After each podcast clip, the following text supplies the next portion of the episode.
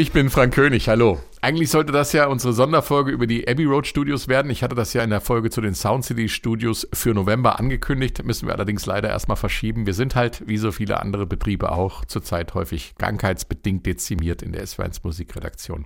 Wir holen die Sonderfolge zu einem späteren Zeitpunkt nach. Wir haben uns überlegt, was wir stattdessen anbieten können. Was natürlich gut zu Abbey Road passt, ist ein Beatles-Album. Und da kommt es doch sehr gelegen, dass gerade die neue Super Deluxe-Ausgabe des Albums Revolver rausgekommen ist prima Gelegenheit auch für uns, diesen Meilenstein-Klassiker neu zu veröffentlichen.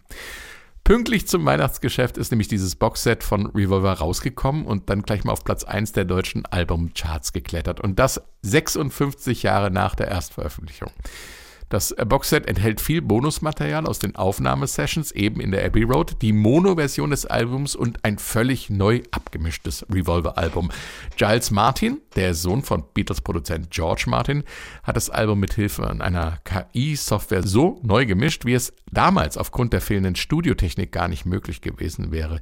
Der Klang wird dadurch brillanter und transparenter und so kann man sich dem Sound annähern, den die Beatles und George Martin eigentlich im Ohr hatten.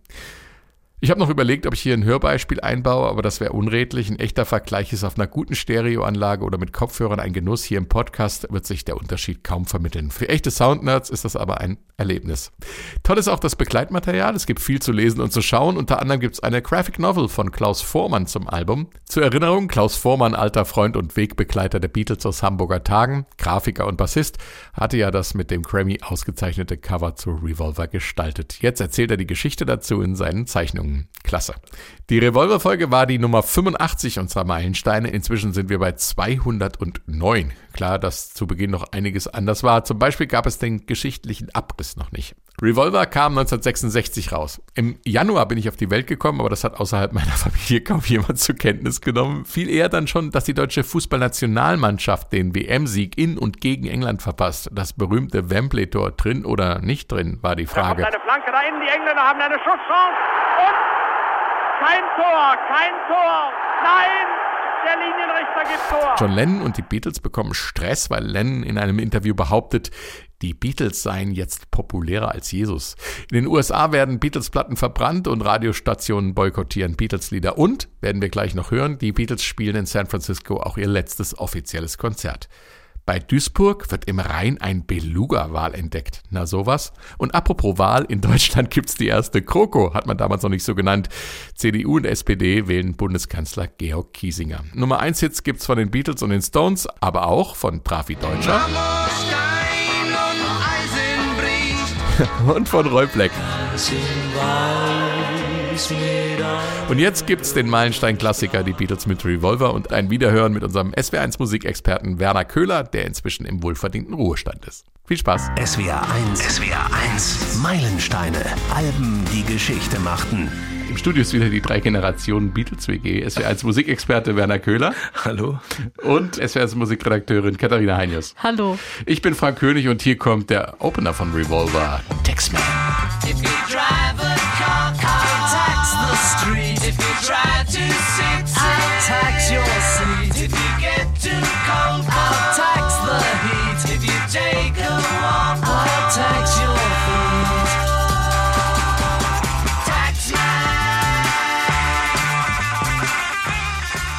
Taxman, großartige Nummer von George Harrison. Schau mal einer an, George darf den ersten Song machen auf dem Album. Das war ungewohnt für die Beatles, oder?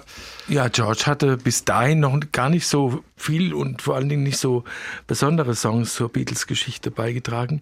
Das ist das erste und ich glaube auch das letzte Mal, dass ein Harrison-Song ein Album eröffnet hat.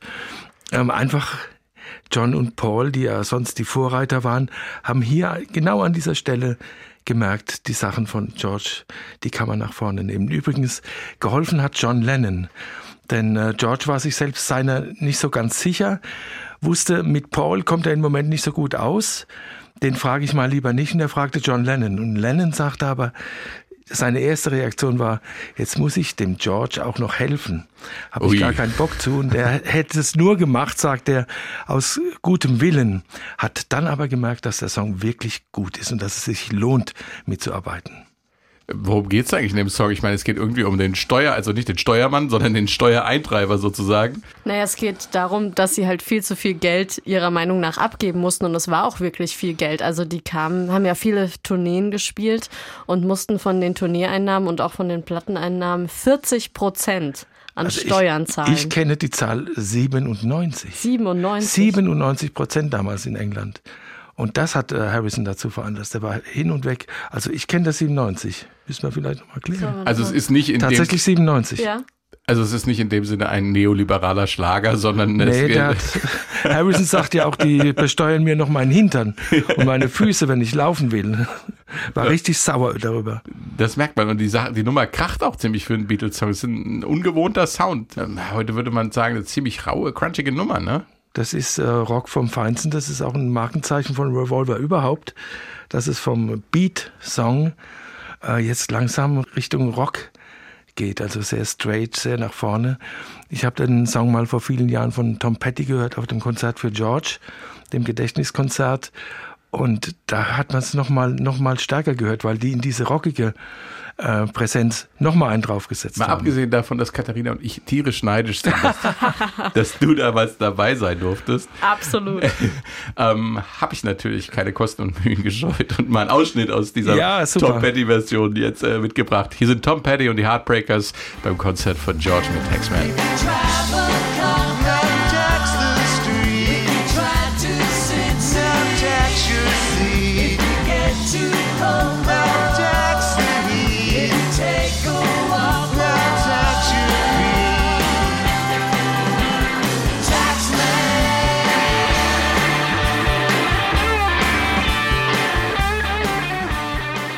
Da sieht man doch absolut, dass Taxman ein zeitloser Rockklassiker ist, oder? Wann haben die das eingespielt? 2001 war es. 2001 war das, ja. Äh, Ein Song von 66 und du denkst, ja, der könnte original so auf dem Tom Petty-Album gewesen sein, äh, 20, 30 Jahre später. Werner, wie war das denn? Wie können wir uns das vorstellen? Das Konzert, du sitzt da in der Royal Albert Hall und auf der Bühne stehen ähm, Legenden und spielen Songs einer Legende. Wie das ist? Sprachlosigkeit, wie jetzt auch im Moment. Das kann man nicht beschreiben. Es ist einfach nur, man ist offen und kriegt diese Energie von der Bühne, schaut sich die Leute an, denkt, das sind die ganz Großen dieser Popgeschichte überhaupt, stehen jetzt alle zusammen und diese Energie kriegt man. Da sind gar nicht viel Gedanken dabei, es ist pures Gefühl. Und eben auch dieses Taxman, wie das in seiner vollen Pracht da von der Bühne kam, ist mir unvergesslich. Aber das wirklich beschreiben, nee, da scheitere ich dran. Was ich total schön finde, wir haben ja vorhin schon über, darüber gesprochen, dass George Harrison unterstützt wurde von John Lennon, was den Text betrifft. Ja. Das Gitarrensolo hat sich ja Paul McCartney gekrallt. Der hat, hat ihn nämlich gefragt, du, ich habe eine Idee, ähm, darf ich vielleicht das Solo spielen, was ja auch ungewöhnlich ist, Ja. weil eigentlich ähm, ist das ein George Harrison-Song, also geht man davon aus, dass auch Harrison eben das Solo spielt und ähm, George... Harrison war auch ein bisschen beleidigt, oder? Nee, der hat sich total gefreut. Hat sich der hat gefreut. gesagt, I was pleased to have Paul play that bit on Taxman. If you notice, he did like a little Indian bit on it for me. Also er hat es ein bisschen Indisch. indisch Ja, äh, gespielt und das Ja. fand er wiederum schön, dass er Ah, sich ja. dann so in den Song mit eingebracht hat. Revolver kam 1966 raus. Äh, Wie war denn da eigentlich grundsätzlich die, die Stimmung, die Situation in der Band? Na, das war eine Übergangsphase. Es hat sich schon langsam abgezeichnet, dass die Band die Tourneen zurückschrauben wollte. Ähm, sie hatten, naja, es gab viele Probleme unterwegs. Sie haben sich nicht mehr gut gehört und die musikalischen Ansprüche gingen einfach nach oben. Die Beatles waren eine Band, die immer vorwärts wollten und jetzt ging es Richtung Studio. Es waren aber noch Tourneen abzuleisten. Im Juni ging es noch nach äh, Deutschland auf die berühmte Bravo Beatles Blitztournee.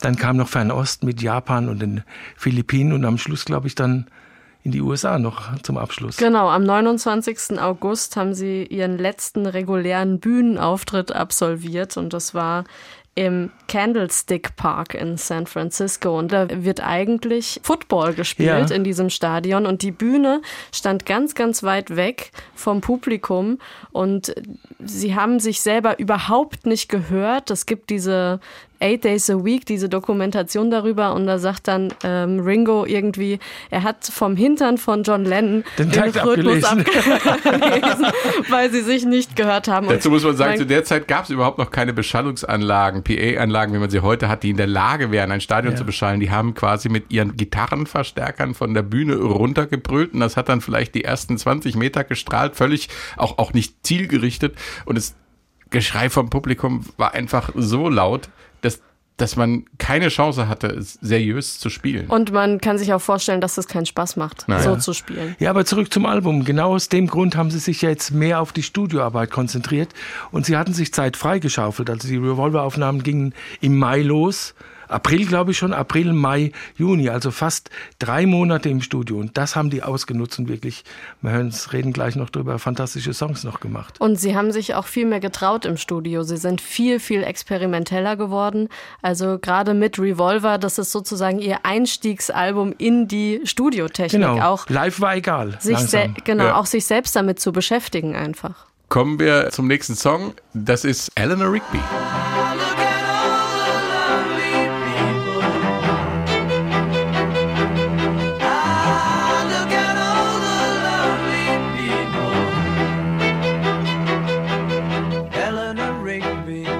Up the rice in the church where a wedding has been.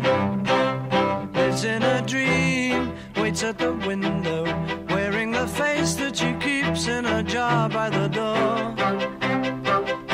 Eleanor Rigby vom Revolver-Album der Beatles. Was für ein Kontrast. Taxman, die raue Rocknummer und jetzt dieses filigrane Kunstwerk mit den ausgefeilten Streicherarrangements und dieser Rhythmik, die, die so ein bisschen ganz untypisch ist für, für Rockmusik. Und äh, einem unglaublich poetischen Text über einsame Menschen.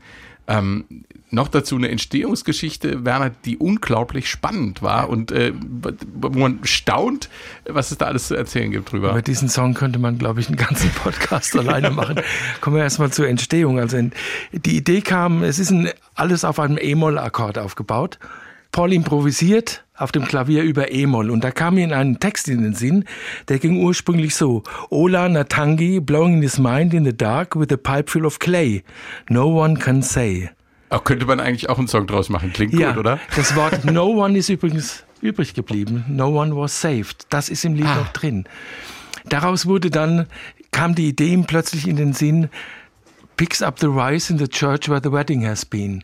Also die Hochzeit ist vorbei mhm. und jemand liest den Reis vom Boden auf. Und dann macht er sich Gedanken, was ist das für jemand, der da den Reis aufliest? Dieser jemand muss sehr arm sein, weil er wahrscheinlich den Reis noch kochen will.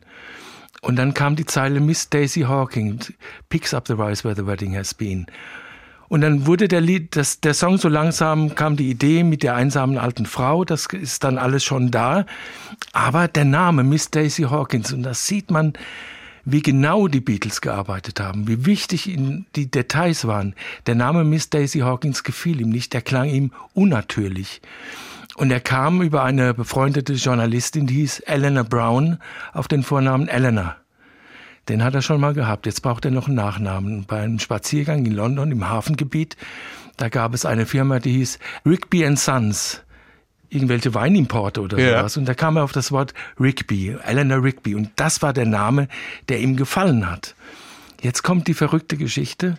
In den 80er Jahren hat man in Woolton auf dem Friedhof der St. Peter's Church ein Grab gefunden mit dem Namen Eleanor Rigby. Das muss man dazu sagen, das ist quasi das Kirchengelände, genau. wo die John und Paul sich kennengelernt haben. Das ist etwa 100 Meter von der Stelle, in der John Lennon damals 1957 mit den Quarrymen gespielt hat, ja. wo Paul dazu kam und die beiden sich kennengelernt und ab da befreundet waren und die Band weitergeführt haben. Also die Gründungsstelle der Beatles quasi. Und da ist dieser Grabstein. Und Paul selber war hinterher überrascht, dass es diesen Grabstein gibt und hat auch eingeräumt, wir haben da als Jungs sind wir da rumgehangen zwischen den Gräbern, haben auch mal Bier getrunken, auch mal heimlich geraucht. Da ist ein Mäuerchen, das sieht man von der Straße nicht. Und wenn man sich hinter den Grabstein versteckt, guckt man tatsächlich auf diesen Grabstein von Eleanor Rigby.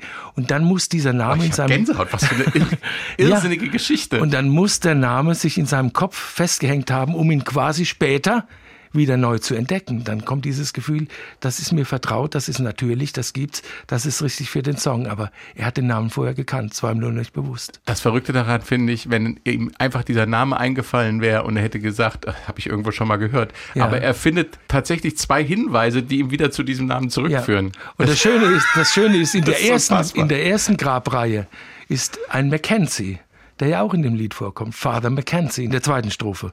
Und auch da gibt es den Grabstein, das ist zwei, eine Reihe weiter von Eleanor Rigby, liegt Mackenzie. Ach Gott. Hier, hier, und das ist interessant, äh, der erste Codename sozusagen von Mackenzie war Father McCartney, ne? Lennon kam, glaube ich, auf die Idee, Father McCartney reinzunehmen. Und es war McCartney etwas peinlich, dass sein eigener Vater in so einem traurigen Lied vorkommt. Und das ist dann auch sowas. Sie haben dann im Telefonbuch angeblich geguckt, was kommt nach McCartney da kommt Mackenzie, dann haben sie den Namen gewählt. Aber auch der gibt auf dem Friedhof. irre, irre Geschichte. Ähm, die musikalische Entstehungsgeschichte, vor allem des Arrangements äh, von Eleanor Rigby, ist ja auch super spannend. Da gibt es nämlich auch ein cineastisches Vorbild sozusagen aus der Filmmusik. Ja, und zwar äh, in Hitchcock tatsächlich, mhm. der äh, Psycho oder auch Psycho, je nachdem, unter welchem Titel man ihn kennt. Und George Martin hat sich von dieser Filmmusik inspirieren lassen oder besser gesagt von einem Filmmusikkomponisten. Der hat sich nämlich wirklich mit ihm beschäftigt und auseinandergesetzt. Bernhard Bernhard Herrmann heißt der und der hat die Filmmusik zu Psycho geschrieben. Und da gibt es den Titel The Murder. Oh Gott, das ist diese ganz gruselige Szene aus dem Film. Sie steht unter der Dusche und dann nähert sich von hinten der geistesgestörte Mörder mit einem langen Messer und ersticht sie da. Das ist völlig gruselig, wie dann am Schluss dieses Blut in den Abguss läuft, sich das Wasser also rot färbt. Ja, genau so klingt's und so wirkt's auch.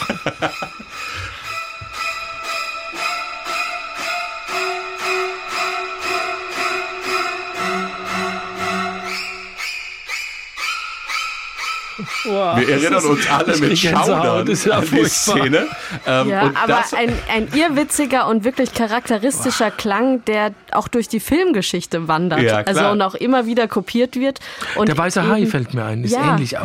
Und auch eben hier von George Martin aufgegriffen wird, der nämlich dann das Streicherarrangement für Eleanor Rigby geschrieben hat und der auch was Interessantes macht. Er nimmt nämlich nicht ein einfaches Streichquartett, sondern er nimmt ein doppeltes Streichquartett. Also im Prinzip die Vorstufe von der Wall of Sound, die ja dann Phil Spector entwickelt, ja. auch in Abbey Road. Aber er nimmt praktisch statt zwei Violinen vier, statt einer Bratsche zwei und statt einem Cello auch zwei Celli und lässt sie das spielen. Und ähm, ganz interessant ist die Aufnahmetechnik. Man hat, das hört man hier bei diesem mhm. Filmausschnitt eben auch, das ist im Raum aufgenommen. Also das ist sehr hallig. Das, die, die Streicher sitzen relativ weit weg von dem Mikrofon. Und äh, George Martin macht hier was ganz Außergewöhnliches für die Zeit. Er setzt das Mikrofon direkt an das F-Loch, also an das Schallloch von den Streichinstrumenten mhm. und kriegt damit diese ganze, dieses ganze Kratzen, diese ganze Rauheit auch de, des Instruments oder dieses Abstriches, weil sie spielen ja auch nicht normal eine Melodie, sondern sie, sie, sie kratzen ja richtig auf der Seite ja. mit dem Bogen. Katharina, du wärst ja nicht Katharina, wenn du nicht ein entsprechendes Instrument äh, mitgebracht hättest. Das letzte Mal war es die Melodika, heute geht es weiter in die Hochkultur, heute ist die Bratsche dabei. Absolut, hier ist sie. Und äh, ich kann das gerade mal ja. vormachen. Also der, dieser dieses Kratzende, dieser, dieser Abstrich, das ist relativ weit am Steg, also auch relativ dicht am Schallloch ja. und am Mikrofon mit dem Bogen. Und das klingt dann tatsächlich so. Da wird richtig gesägt, ne? Ja. Genau. Und man hört richtig den Bogen kratz, kratz. auf den Seiten kratzen. Ja. Und wenn ich jetzt mal weiter in den Raum reinfahre, ich versuche das jetzt mal zu simulieren, dann wird das weicher vom Klang her, obwohl ich meine Spieltechnik an sich nicht verändere.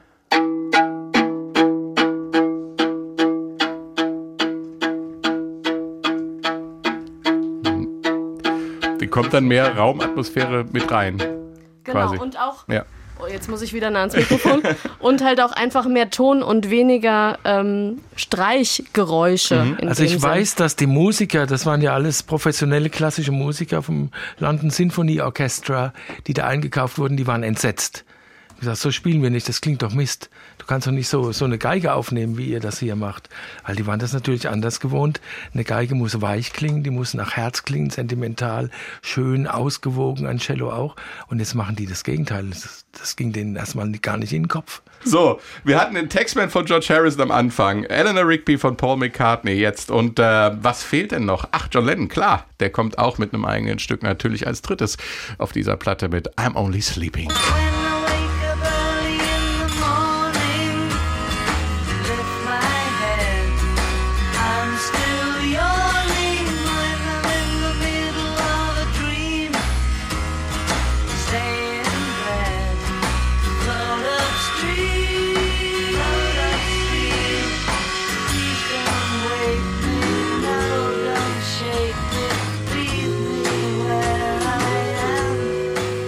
Only Sleeping von John Lennon. Faszinierend, wie das Stück die schläfrige und dösige Stimmung in Musik packt, oder? Unfassbar. Man, man dämmert förmlich weg beim Hören, oder? Es gibt ja Wie den schönen euch? Spruch von John Lennon, der sagt, in dieser Zeit, das war natürlich auch der Tourneestress und die ganze Arbeit und die Popularität. Der hat sich einfach unheimlich gern zurückgezogen in sein Häuschen in Weybridge und hat sich gerne ins Bett gelegt. Und dann lief die Glotze die ganze Zeit. Und er sagte mal über diese Zeit, mich hat damals nur Sex aus dem Bett geholt, sonst war mir alles egal. Es gibt ja auch Leute, die holen es ins Bett, aber na gut. Aber es war das Einzige, was ihn noch wach machen konnte. Äh, ist, besonders spannend ist ja bei der Nummer ähm, wieder mal die, die Tricktechnik, sage ich mal, äh, die Trickkiste, in die sie gegriffen haben, indem sie dieses schläfrige Gähnen sozusagen mit der Gitarre im, imitieren, aber nicht einfach so, sondern sie bauen die Gitarre rückwärts ein. Ähm, wenn man das vorwärts abspielt, klingt das eigentlich gar nicht besonders. Ich habe das mal gerade äh, ausgeschnitten.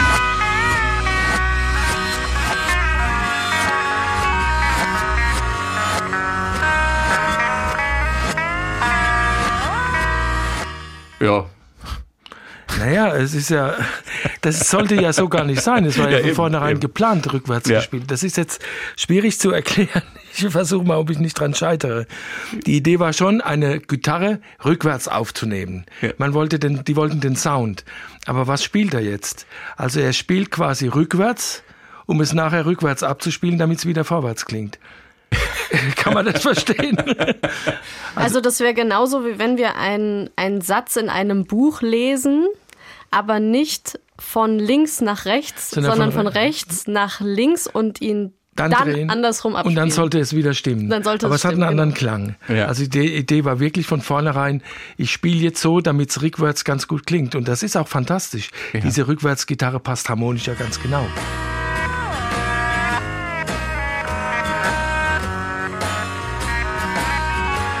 Genau, sie passt harmonisch und durch diesen Effekt, dass der Klang kommt vor dem Anschlag, Ja. das, das macht halt dieses Träge, oder? Da, Ja. Aber da musst du erstmal drauf kommen. Wie sind die da drauf gekommen? Es gab ja äh, sozusagen kein musikalisches Vorbild dafür. Wie ist man da drauf gekommen?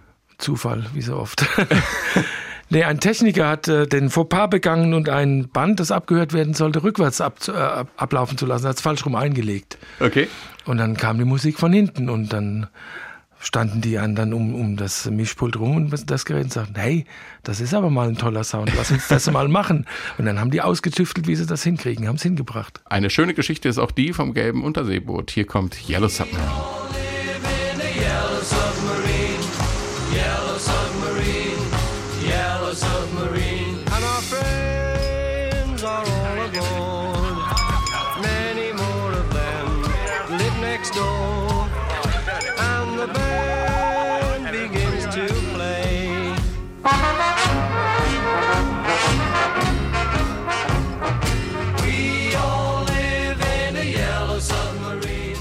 Yellow Submarine von den Beatles. Ich fasse zusammen. Wir hatten äh, Rock, wir hatten psychedelische Klänge, wir hatten äh, klassische Streicher, Arrangements äh, und jetzt kommt ein Kinderlied. Aber man muss auch dazu sagen, für wen dieser Song gedacht war, nämlich für Ringo. Das war der Ringo-Titel auf diesem Album. Die Beatles hatten ja diese schöne Tradition seit dem ersten Album, dass ähm, Ringo auf jedem Album einen Song singt, den Lennon McCartney für ihn geschrieben haben. Und ähm, ja, Paul McCartney hat den Song für Ringo geschrieben. Und er hat es von vornherein als Kinderlied konzipiert, er liegt im Bett und döste vor sich hin und dachte, ich möchte mal ein richtiges Kinderlied schreiben.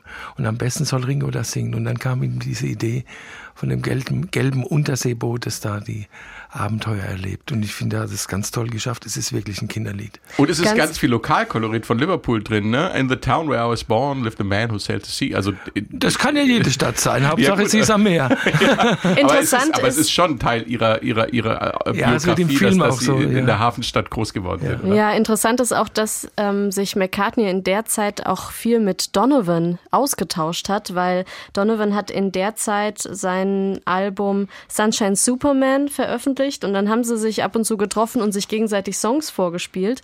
Und äh, McCartney hat irgendwann eben auch Donovan diesen Song vorgespielt und ihm haben noch so eins, zwei Zeilen gefehlt und dann ja, muss wohl Donovan kurz rausgegangen sein und kam wieder zurück und hatte die wunderbare Zeile Sky of Blue and Sea, of Green in our yellow submarine. Zum Stück muss man auch noch sagen, weil Kinderlied und Ringo jetzt gut zusammenpasst. Diese Songs, die für Ringo geschrieben wurden, hatten immer relativ wenig Töne und waren sehr einfach zu singen, weil Ringo guter Schlagzeuger, auch ein netter Kerl war, ein brillanter Schlagzeuger, aber kein begnadeter Sänger. Also mussten die beiden in der Melodieführung Rücksicht nehmen. Und deshalb ist es auch so ein gängiges Lied geworden. We all live in yellow submarine. Ein gängiges Lied, was in die Popkultur eingeht, kann, kann jeder singen. Im Fußballstadion, ne? Zieht den Bayern die Lederhosen aus, wir sind nur ein Karnevalsverein, Ja. äh, geht alles bei Es jeder hat Story. übrigens lange gedauert, bis ich das kapiert hatte. In diesem anderen Zusammenhang, wenn die Fans gesungen haben, zieht den Bayern die Lederhosen aus. Ja, die Melodie kenne ich irgendwie. Was ist denn das überhaupt? es hat wirklich lang gedauert, bis ich kapiert habe, das ist ja Yellow Submarine. Und von denen weiß, weiß es wahrscheinlich auch nur die wenigsten. Es gibt noch eine süße Studiogeschichte oder ich würde sagen Legende, weil George Martin hat das nicht so ganz bestätigt in seinen Interviews, aber der damalige Tontechniker Ken Townsend hat ähm, in einem Interview erzählt, John Lennon muss wohl auf ihn zugekommen sein und muss ihn gefragt haben, ähm, ob man nicht auch irgendwie einen Unterwassersound kreieren kann, woraufhin dieser Techniker ähm, sich überlegt hat, das Mikrofon Ja, ins Wasser zu stecken. Wasser zu Ja, stecken. aber aufpassen, und dann hat er die Plastiktüte, in dem sein Sandwich, äh, so. dann hat er die Plastiktüte, in der sein Sandwich drinne war, eben da hat er das Mikrofon reingesteckt und dann hat er sich aus der Kantine einen Milchbeutel geholt, hat den vorher ausgeleert und Wasser reingemacht und hat dann das Mikrofon in den Milchbeutel, natürlich Plastiktüte in den Milchbeutel mit Wasser gefüllt und hat sie dann da reinsingen lassen. Man kann sich vorstellen, dass das jetzt noch nicht wirklich nach unter Wasser das, klang, klingen kann. das klang nicht nach Wasser, das Aber, klang nur ähm, unendlich dumpf. Aber ich finde, es zeigt einfach, wie experimentierfreudig sie waren und dass es eben noch nicht so viele Effektgeräte gab, wie Ja. wir das heute kennen. Heute äh, macht man zwei, drei Klicks im Studio und man hat den Unterwassersound, den man sich so vorstellt. Ja. Ähm, und damals hat man halt damals einfach musste noch John, Lennon probiert. noch, musste John Lennon noch mit einem Strohhalm in ein Wasserglas ich blubbern. gerade sagen, ne? es ist ja doch ein richtiger Wassersound, ist ja dabei, dieses Blubbern im Wasserglas mit dem Strohhalm, das dann in vierfach halbierter Geschwindigkeit ablief, dann blub, blub, blub, blub, blub, blub machte. wenn das U-Boot abtaucht. Genau. Aber es war natürlich auch eine Riesenstimmung im Studio. Wir haben einen Chor von äh, viel Prominenz da dabei gehabt, die da eben mitgesungen haben. Ne? Das sind ja ist die Zeit, wo die Studioaufnahmen dann auch langsam zu Happenings wurden. Da wurden Freunde eingeladen, befreundete Musiker, die Frauen waren dabei. Sehr zum Ärger übrigens von den Produzenten und Tontechnikern, die natürlich arbeiten wollten und immer warten mussten, bis die da unten mal zu Potte kommen, mit einem, zwischen dem Feiern auch mal einen Song aufnehmen. Also das waren richtige Happenings. Und da ga- ergab sich eben, dass da, ich weiß nicht, 15 Leute dabei waren, alle gemeinsam getrellert haben. We all live in the yellow submarine. So muss es ja auch sein. Ja. Beim Opener der B-Seite des Albums scheint die Sonne aus der Plattenrille. Hier kommt Good Day Sunshine. Good day, sunshine. Good day, sunshine.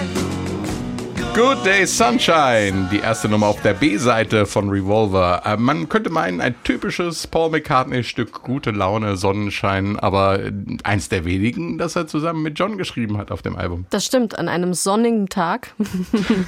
Zumindest waren die beiden äh, irgendwie zusammen und äh, Paul hatte ähm, ja eine Melodie im Kopf von einer anderen Band, die er kurz vorher im Londoner Marquis Club gehört hat, nämlich Lovin' Spoonful und äh, ja den Titel Daydream. And I'm lost in a daydream, dreaming about my bundle of joy. And even if time ain't really Da hat er sich von der guten Laune offensichtlich anstecken lassen. Ja, und die Vorlage ist ja eindeutig. Ja, ja. Also. Und trotzdem, und das finde ich das Faszinierende an den Beatles, und da haben wir ja auch im Podcast schon häufiger drüber gesprochen. Ich erinnere an den Abbey Road Podcast über das Abbey Ja. Road Album, wo wir die verschiedenen Einflüsse einfach ähm, auch äh, offengelegt haben, aber gleichzeitig festgestellt haben, dass sie es immer schaffen, was Eigenes daraus zu machen. Also Ja. es klingt nicht nach das haben wir abgekupfert oder wir haben uns inspirieren lassen, sondern das klingt wirklich, ja, Inspiration geholt, Inspiration okay, ist aus das der richtige Zeit, Wort, ja. aber dann immer was Eigenes draus gemacht und immer die eigene Klangfarbe. Es, es gibt ja noch, noch mehr Songs in der Richtung. Das ist ja die Hymne an einen gemütlichen, sonnigen, wunderschönen Tag. Gibt es auch einen Song von den Kings, Sunny Afternoon. Ja. Auch nicht so weit weg. Und äh, dann gibt es noch eine Vorlage, hast du mir vorhin erzählt, Ja, wo wieder Lovin' Spoonful ihre Idee her hat. Genau. Das steht mich auch nochmal Baby interessieren. Love Baby von Love. den Supremes. Von denen wurden dann Lovin' Spoonful. Genau, die haben Love and Spoonful haben die Supremes äh, äh, in den USA gesehen äh, auf Tour und haben sich dann von dem Titel inspirieren lassen. Also es greift alles irgendwie ineinander. Das ist ja auch das Schöne an, an Musikgeschichte. Genau. Und Good Day Sunshine ist tatsächlich auch ins All geflogen. Ähm, das war 2005. Da wurde ähm, die Crew der ISS geweckt mit diesem Song. Ähm, der Wake-up Call kam nämlich aus Anaheim in Kalifornien, wo Paul McCartney gerade gespielt hat und Good Day Sunshine gespielt hat. Und da wurden die Astronauten da oben mit diesem Song geweckt. Einen schöneren Morgensong gibt es ja auch nicht. Ne? Nee, vor allem stell dir mal vor, du fliegst im All, du siehst die Erde da unten liegen und dann kommt diese gute Laune, dann hältst du noch die nächsten 300 Tage im All aus, glaub Ich habe noch eine andere Besonderheit von, von diesem Song musikalischer Art, also von Aufnahmetechnik. Man hört drei Klaviere. Jetzt ist die Frage, wie schafft man quasi mit sechs Händen Klavier zu spielen? Da spielt auch George Martin mit, in halber Geschwindigkeit aufgenommen, dann wieder hochgetunt. Eine Stimme spielt Paul und eine dritte Stimme spielt auch wieder Paul. Also das ist eine Übereinandergeschichte des Klavier. Und dann wundert man sich, wenn Coverbands diese Songs nachspielen, dass es schon dieser Song ist, jeder Ton stimmt, aber es klingt doch anders. Die Beatles haben immer so kleine Tricks eingebaut, die nicht so einfach zu kopieren sind. Also drei Klaviere. Jetzt haben wir so viel über die Musik gesprochen. Jetzt sind wir schon am, am zweiten, auf der zweiten Seite, auf der B-Seite des Albums und wir haben noch nicht ein Wort über das epochale Cover ai. verloren, ähm, ähm, was ja auch eine super spannende Geschichte äh, ist, äh, designt von Klaus Vormann und der war ein alter Freund der Beatles. Klaus Vormann, ja, über den Könnte man jetzt einen auch eigenen Podcast erzählen. machen. Klaus Vormann ist ein, einer der ältesten Freunde der Band. Die haben sich kennengelernt. Das muss 1960 gewesen sein auf der Reeperbahn. Klaus ging damals auf der Reeperbahn spazieren. Er hat sich mit seiner Freundin gestritten, war Student in der Zeit und läuft über die große Freiheit, das ist die Straße da und hört aus einem Keller Musik, die ihn völlig äh, gepackt hat, das er noch, die er noch nie gehört hatte und geht da rein in diesen Keller und da spielt eine junge unbekannte Band namens The Beatles. Und äh, Klaus schleppte dann seine Freundin, die Astrid Kirchherr, viele Freunde, immer in diesen Club und sagt, diese Musik müsst ihr euch anhören. Und das führte dazu, dass diese Hamburger Studenten sich mit den Beatles befreundet haben, die ersten Fans und die ersten Freunde in Deutschland damals. Und die Verbindung von Klaus zu den Beatles ist geblieben. Er hat selbst auch Musik gemacht, hat aber Grafik studiert und die Beatles haben ihn nach England geholt. Er lebte in der Zeit, 66 in London und spielte bei Manfred Mann. Er war Bassist dort, das hatten die Beatles auch vermittelt. Und Klaus hat einen wunderbaren Auftrag bekommen. Er wurde plötzlich zu Hause angerufen. äh, In der Badewanne, das hat er mal bei uns im, im Interview erzählt. In der Badewanne bekam er den Anruf und da war wohl John Lennon dran, der fragte, ob er nicht Lust hätte, das Cover für das neue Beatles-Album zu gestalten. Und ähm, Ach nee, kein Bock, ich bin gerade am Baden. Klaus Vormann hat eine wunderschöne Grafik-Novel daraus gemacht und man sieht nur, wie er in der Badewanne, also gezeichnet, und man sieht nur, wie das Wasser vor lauter Freude aus der Badewanne rausspritzt.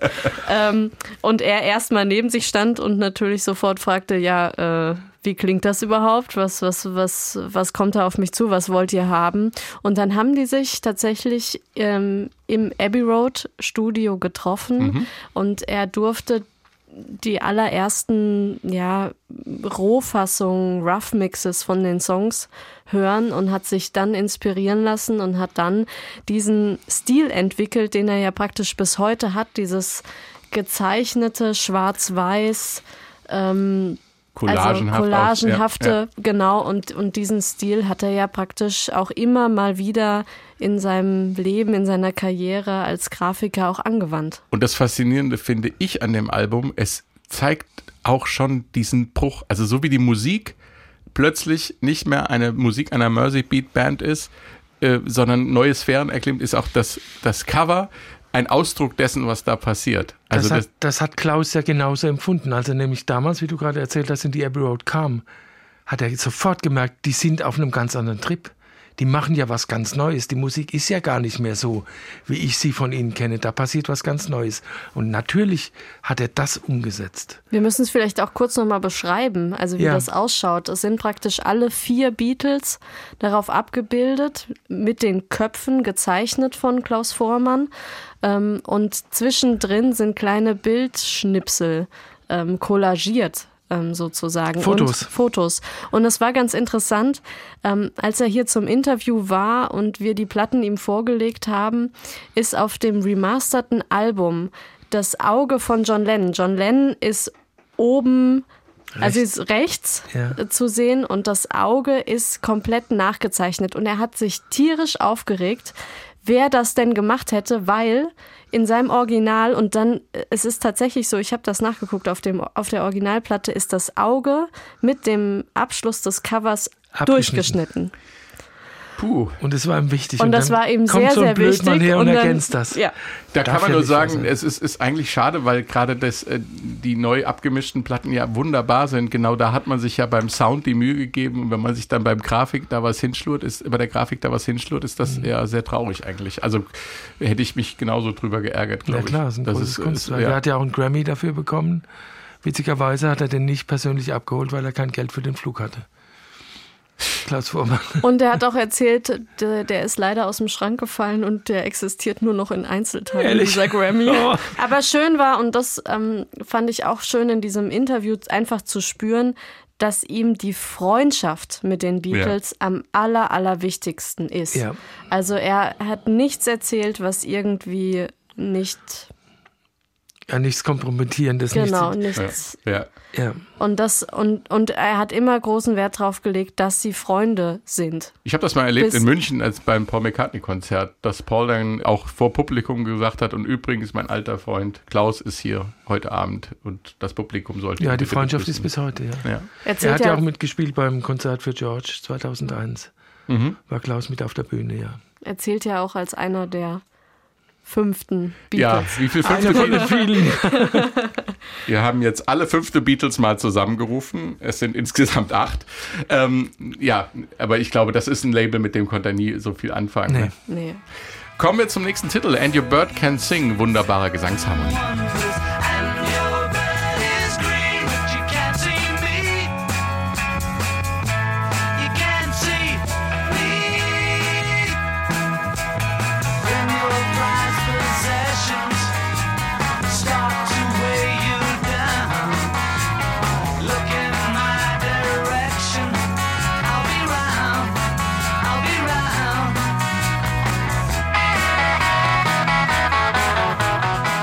Es gibt einen ganz großen Unterschied zwischen John Lennon und mir. Ich mag Oh. diesen Song.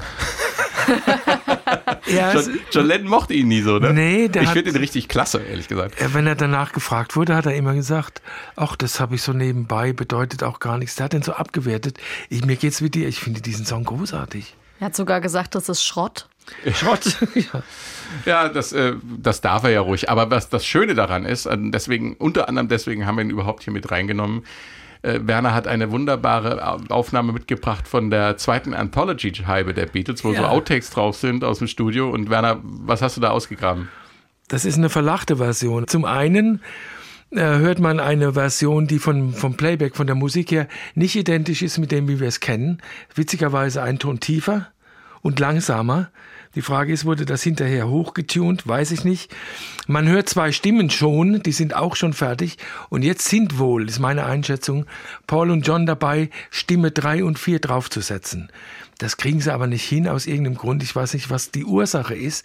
Sie fangen an zu lachen und das ist so goldig. Der Song läuft und die lachen und lachen und versuchen immer wieder einzusteigen und es haut nicht hin. You tell me that you've got get me. You don't get me. You've seen seven wonders, and your Christmas queen, but you can't see me.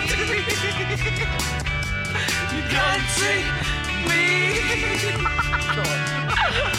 So goldig. Wunderbar, da muss man einfach mitlachen, dass man solche Aufnahmen äh, hat, dass das Erbe der Beatles sozusagen so erhalten bleibt, dass auch die Fans sich an, an so einer Studiosituation erfreuen Ja, das können. ist das ne? Schöne, der- dass damals wenig gelöscht wurde. Es gab, finde ich, die Beatles hat es natürlich nicht interessiert, aber es gab die Tontechniker, die gesagt haben, Mensch, irgendwann hat sowas einen Wert und das wurde alles in die Archive eingelagert, ist heute zugänglich, ist fantastisch. Und sie hatten recht. Es Sie ist hatten recht, jetzt, Wir interessieren uns dafür. Ja, und es ist auch schön hier zu hören, dass sie äh, sich selbst auch doppeln. Also sie singen ja sich ihre eigene Stimme hier auch mehrfach ein und Ja. lachen ja dann auch sozusagen über sich und miteinander. Und man sieht die Arbeitsweise, wie sie diesen Song aufschichten, Stück für Stück vervollständigen und dieser Versuch scheitert dann Ich Ja. ja den Bass genialer als im Original. Ja, da hat- Grandios. nochmal verändert, ne? Ja. Ähm, Got to Get You Into My Life ist der nächste Song. You were meant to be near me, ooh, and I want you to hear me say we'll be together every day.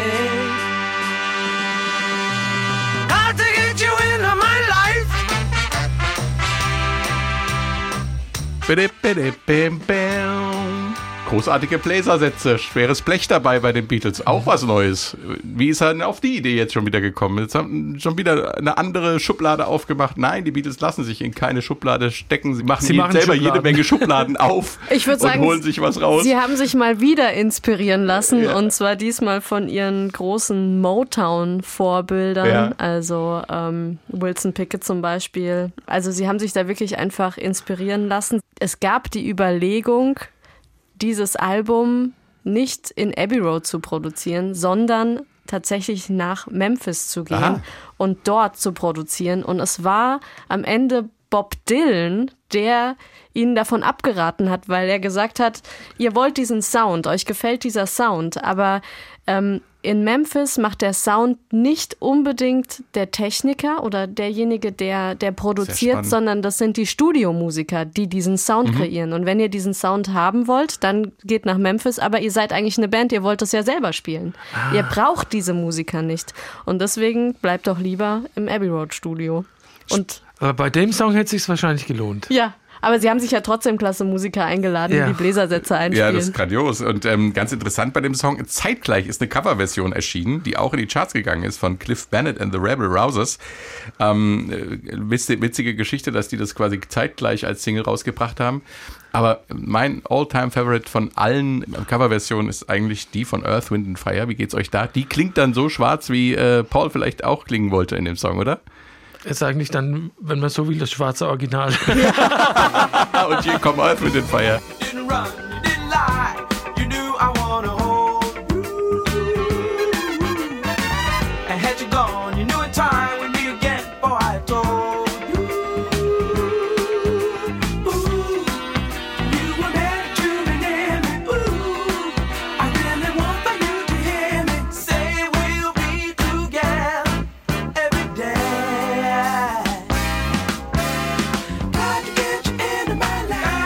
Wind and Fire mit ihrer Version von Got to Get You Into My Life. Ähm, wir müssen zum Schluss noch über den letzten Titel reden. Wir dürfen zum Schluss noch über den letzten Titel reden. Tomorrow Never Knows. Ein Songtitel, der klingt wie ein Bond-Film.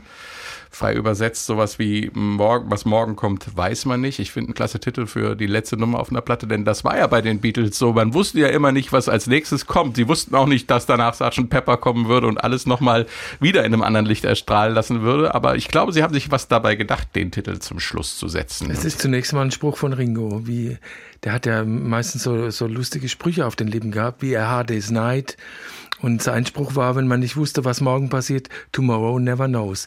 Den Titel, also diesen Spruch hat Lennon genommen. Aber die Inspiration und das, was passiert, ist was völlig anderes. Er geht nämlich nach Indien, musikalisch, in einen völlig neuen Weg, denn der bisher in der Popmusik gar nicht da war. Ein normaler Song bewegt sich zwischen Moll und Dur. Es gibt Harmonien, A-Dur, D-Dur. Das ist alles weg. Er, er lässt sich inspirieren, dass George Harrison hat ihm das erzählt, dass in der indischen Musik ein Grundton da ist. Wir nennen das im Westen den Bordunton, gibt es zum Beispiel auch in der keltischen Musik und denke an die schottischen Dudelsäcke, die diesen Ja. Grundton haben. Und darauf baut sich eine, genau, darauf baut sich die Melodie auf. Ja. Und die bewegt sich nirgends hin, die schwebt. Ja. Und das ist die Grundidee dieses Songs, dass John sagte, ich möchte einen Song machen, der keine Akkorde hat oder nur einen Akkord und dort bleibt.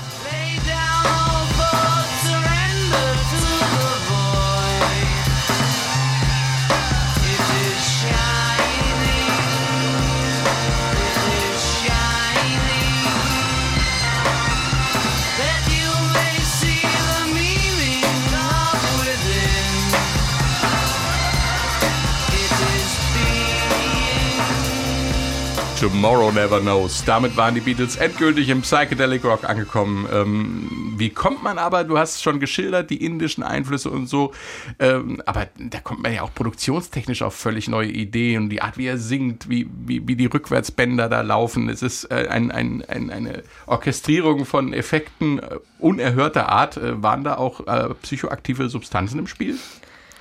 Die waren immer im Spiel in der Zeit. Ja, es gibt, also Lennon hat ein Buch gelesen von Timothy Leary. Naja, das Buch ist das tibetanische Totenbuch und der Timothy Leary hat eine Abhandlung da, darüber, eine Interpretation geschrieben. Also das Totenbuch ist, ist das Original und Leary ist die Interpretation. Ja. In jedem Fall hat Lennon daraus Textzeilen wiederum genommen für den Song Tomorrow Never Knows. Also das ist eigentlich die wichtige Information dahinter, dass er sich dadurch hat inspirieren lassen. Aber ähm, jemand anderes aus der Band war ein bisschen beleidigt. Weil ähm, John Lennon aufgrund dieses Stücks immer so ein bisschen als der avantgardistische Beatle äh, betrachtet wird, der, der sich mit neuer Musik raten, wer auseinandersetzt, der andere war? der, der die Tonbandcollage in die Band bracht. Rate? Paul McCartney. Genau, Paul was- McCartney. Was ein Zufall. Der hatte sich nämlich schon in der Zeit und viel, viel früher auch mit Studiotechnik beschäftigt ähm, und hatte sich auch zu Hause ein kleines Studio eingerichtet, in dem er auch Experimente gemacht hat. Und er hat sich vor allem mit einem deutschen Komponisten auseinandergesetzt, der auch viel im Studio experimentiert hat, Karl-Heinz Stockhausen.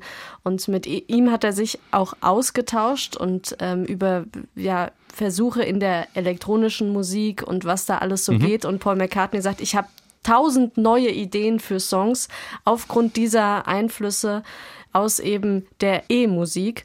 Und dann kommt John Lennon und sagt, ach, lass uns doch mal ein Stück machen und hier sind ein paar Bänder und wir gucken mal. Und ja, McCartney hat das Ganze dann sortiert und hat dann auch tatsächlich in seinem ähm, Home Recording Studio Bänder für diesen Song aufgezeichnet und dann mit ins Abbey Road Studio gebracht. Es gibt Filmsequenzen aus dem Abbey Road Studio. Da sieht man sie, wie sie ähm, quasi mit Bleistiften das Band umleiten, weil das über eine ganz große Strecke von einer Maschine zur anderen geleitet wird und also völlig verrückte Tonbandschleifen haben die da gebaut, um, um diese praktisch hinzukriegen. der erste Loop der Musikgeschichte. Das Schlagzeug und der Bass, dieses Bum, Ching, brr, bap. Das ist eine, eine Bandschleife und die wiederholt sich die ganze Zeit. Das ist das, was heute ein Loop ist. Und die musste natürlich, weil die eine bestimmte Länge hatte, über mehrere Maschinen verteilt wurden, mit Bleistiften gehalten und die lief dann in einem Stück durch. Ich sag mal so, der Bleistift Und war ja hatte- schon immer ein Freund des Tonbands. Ja. Ich erinnere nur an Bandsalat in Kassetten. Genau. Und das war eben die Nummer, die Paul vor allen Dingen ganz alleine zu Hause gemacht hat, diesen Loop herzustellen, der ja dann die Grundlage des ganzen Songs äh, bildet. Aber der Unterschied zwischen äh, Lennon und McCartney waren in der musikalischen Auffassung nur, Paul konnte ausdrücken, was er wollte. Der wusste genau, ich kann das so und so machen oder ich brauche dieses und dieses Instrument. Lennon zum Beispiel hat bei diesem Song gesagt, ich möchte, dass es klingt wie tausend Mönche auf einem Berggipfel im Himalaya. Nun So. fang da mal was mit an. Jetzt ne? kommt der Tontechniker und sagt, okay, wie mache ich das?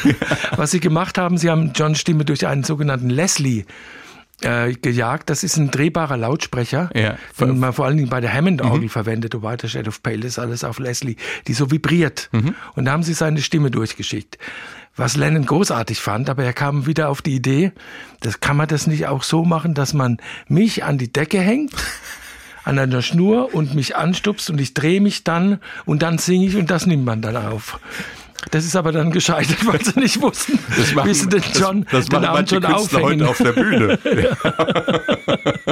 Nein, das zeigt nur, wie versponnen der John Ja, auch war ja. mit, mit seinen Ideen. Ja, großartig. Der, ja, der hatte die, die äh, Musik im Kopf, aber um sie auf die Erde zu bringen, greifbar zu machen, da hat ihm viel gefehlt. Da war auf Hilfe anderer angewiesen. Da war McCartney anders, der war Realist. Und da der war das- die Trompete klingt so und die möchte ich haben. Und da fing das an mit diesem Song eigentlich, was sie dann bei Sgt. Pepper kurze Zeit später auf die Spitze getrieben haben, oder? Das war so der Einstieg in das, was dann noch kommen sollte. Ja, oder auch auf dem weißen Album, also Revolution Number 9 zum Ja. Beispiel, die Tonbandcollage über neun Minuten Ja. lang, das ist schon Musik konkret auf einem ganz hohen Niveau. Und plötzlich steht es in Millionen von Haushalten, die sich eigentlich mit neuer Musik überhaupt nicht beschäftigen, aber, aber dann dadurch äh, in Berührung bekommen. Und das, das finde ich einfach faszinierend, dass so eine populäre Band, heutzutage würde das gar nicht mehr gehen, es würde keine Plattenfirma, kein Management würde das heutzutage noch mitmachen, dass man, dass man so Ausreißer auf, auf Alben veröffentlicht, aber die Beatles konnten das und sie haben es zum Glück gemacht. Ich Ja, meine, bei, bei Sgt. Pepper war es so, dass er bei For the Benefit of Mitzerkeit irgendwie gesagt hat, er möchte, dass es klingt wie ein Zirkus. Ja, Äh, dass man 100 die, Jahren. die Holzspäne auf der, in Ja. der Manege riechen kann. Das ist ja dann so auch muss wieder, es klingen. Das ist ja auch wieder so eine Ansage gewesen. Genau. Ne? Ich wollte noch mal kurz an die Katharina anschließen, weil das ist wirklich ähm, das, was die Beatles auszeichnet. Wenn man sich vorstellt, es ist die gleiche Band, die She Loves You gesungen hat, She Loves You, Yeah, Yeah, Yeah, die Hey Jude gemacht Mhm. hat und diesen Song wie Tomorrow Never Knows, dass das die vier gleichen Jungs sind. Was diese Bandbreite und dieser Unfassbar. Weg ist unfassbar. Ja. Was für ein schönes Schlusswort. Ich sag vielen Dank an Katharina Heinius Sehr gern. und Werner Köhler. Ja, sehr gerne und auf Wiedersehen. Ich bin Frank König und ich sag Tschüss.